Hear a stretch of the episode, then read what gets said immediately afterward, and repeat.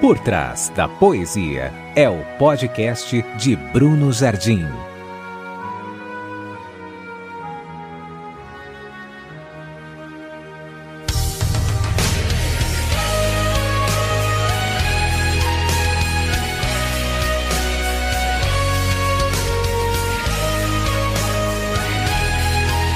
Aqui o poético e o profético se juntam na tentativa de desvendar o que há por trás de cada poesia.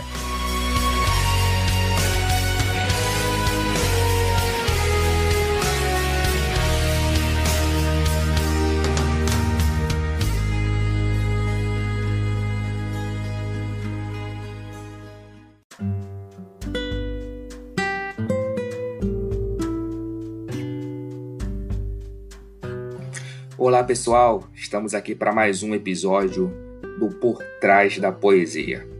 E a poesia de hoje ela diz o seguinte: Com o tempo, a gente aprende com as quedas que o chão pode servir de cova ou jardim.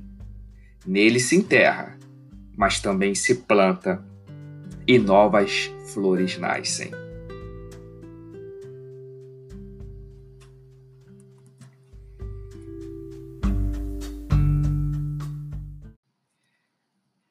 As consequências de uma queda, elas são incontroláveis.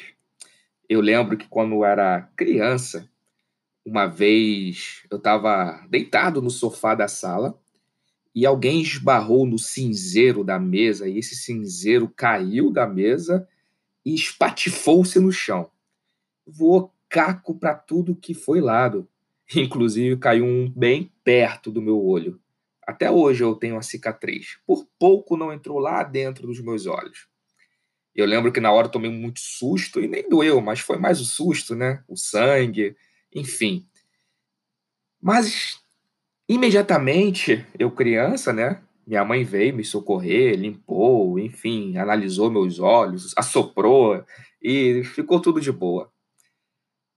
O problema é quando as quedas da vida quando a gente tropeça, alguns cacos acabam entrando em nossos olhos e viram ciscos. Ciscos que acabam condicionando e viciando a nossa visão, atrapalhando a nossa maneira de enxergar a vida. E nessas horas é sempre importante ter alguém para assoprar nossos olhos e remover esses cacos. Porque uma queda ela precisa servir de experiência e não de trauma. Entender que o chão da vida ele tem a potencialidade de ser uma cova ou um jardim traz para gente né, a, a responsabilidade de saber usufruir disso. O que temos feito com as quedas? Nem tudo vai sair como planejamos. E veja, se a gente tiver condição de usar bem as lições aprendidas provenientes de uma queda, nós vamos extrair bastante benefício.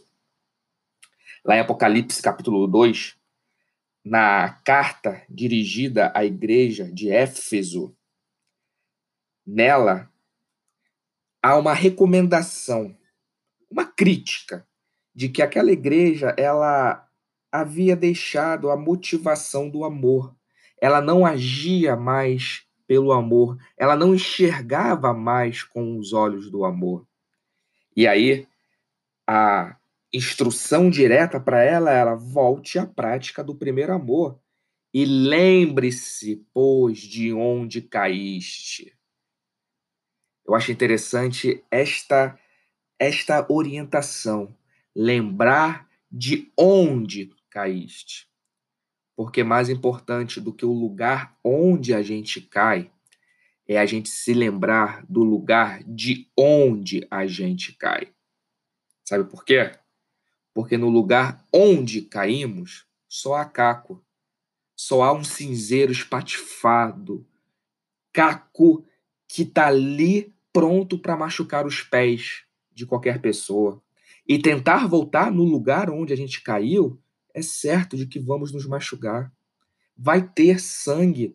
É por isso que muitas das vezes é fundamental, eu diria, é essencial para que a transformação aconteça genuína e 100%, nós temos que sair do ambiente onde nós fomos feridos. Porque é preciso varrer o chão deste cômodo da vida para que nenhum caco ali escondido venha ferir os pés de quem por ali ainda vai passar. É tipo quando a gente derruba um prato na cozinha, um copo, por mais que você varra, sempre tem um caquinho, um bendito caco que está ali no canto da cozinha que você não viu. Aí no dia seguinte você vai lá descalço, você machuca o pé. Não volte para o lugar onde você caiu. Ali só tem caco. Lembre-se, porém, de onde você caiu. Qual é a diferença?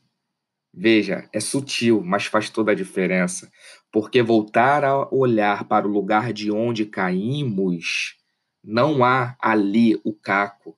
Pelo contrário, o que ali há é um mosaico. A imagem completa antes da queda, com cada peça no seu lugar. É para lá que a gente tem que voltar a olhar. Porque quando você olha e lembra de onde você caiu, você verifica o patamar que você estava antes da queda. Então, voltar para o lugar de onde caímos é voltar do patamar de onde nós estávamos, é retomar a caminhada. Nem sempre será preciso voltar ao início. Basta a gente recomeçar do patamar de onde nós estávamos antes da queda. É isso que gera a diferença.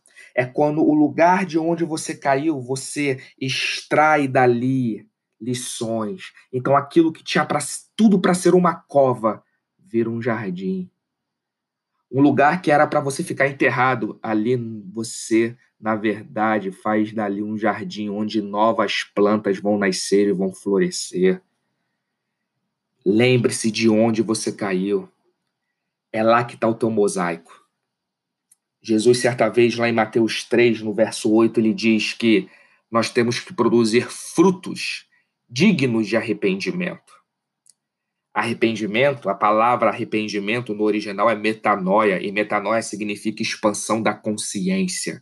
Em outras palavras, Jesus está dizendo que os nossos frutos, aquilo que a gente produz, precisa estar compatível ao nível de consciência que nós alcançamos.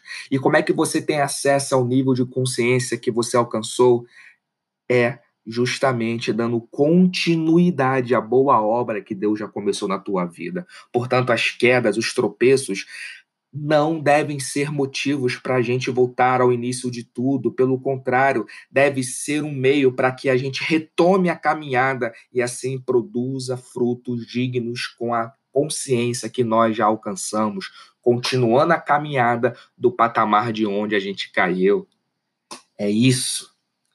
E voltar nesta caminhada tendo o amor como o nosso combustível. É por isso que lá para a igreja de Éfeso, a orientação principal é Volte à prática do primeiro amor. Voltar à prática do primeiro amor não é voltar ao início de tudo, pelo contrário, é voltar a colocar o amor como a primazia de tudo. É voltar a enxergar a vida com os olhos do amor, que muitas das vezes nós não enxergamos mais porque deixou algum caco de uma queda entrar em nossos olhos.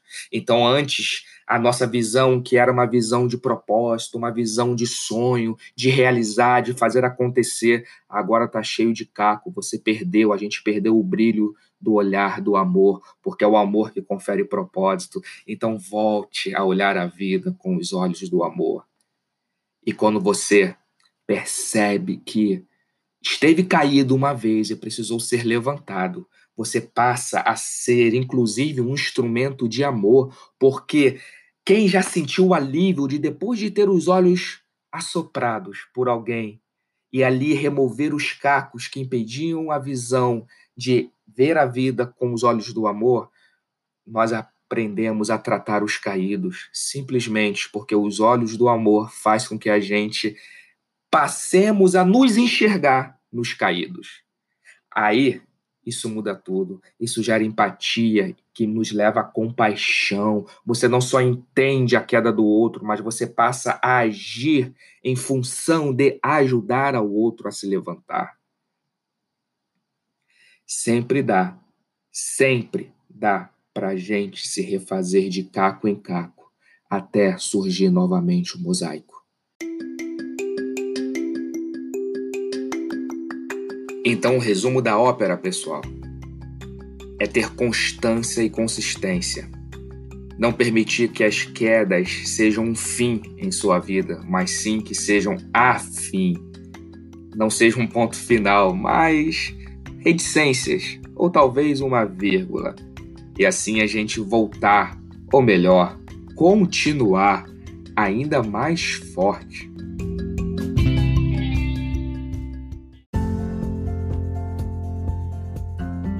É isso aí, pessoal. Este foi mais um episódio do Por Trás da Poesia. Aproveitem para seguir os nossos perfis nas redes sociais. O link encontra-se na descrição deste episódio. E até a próxima. Um forte abraço.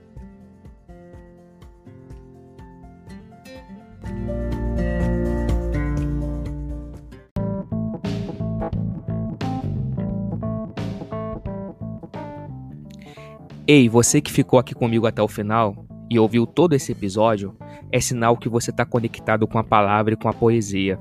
E eu quero deixar um convite para você. Quero ter você mais perto.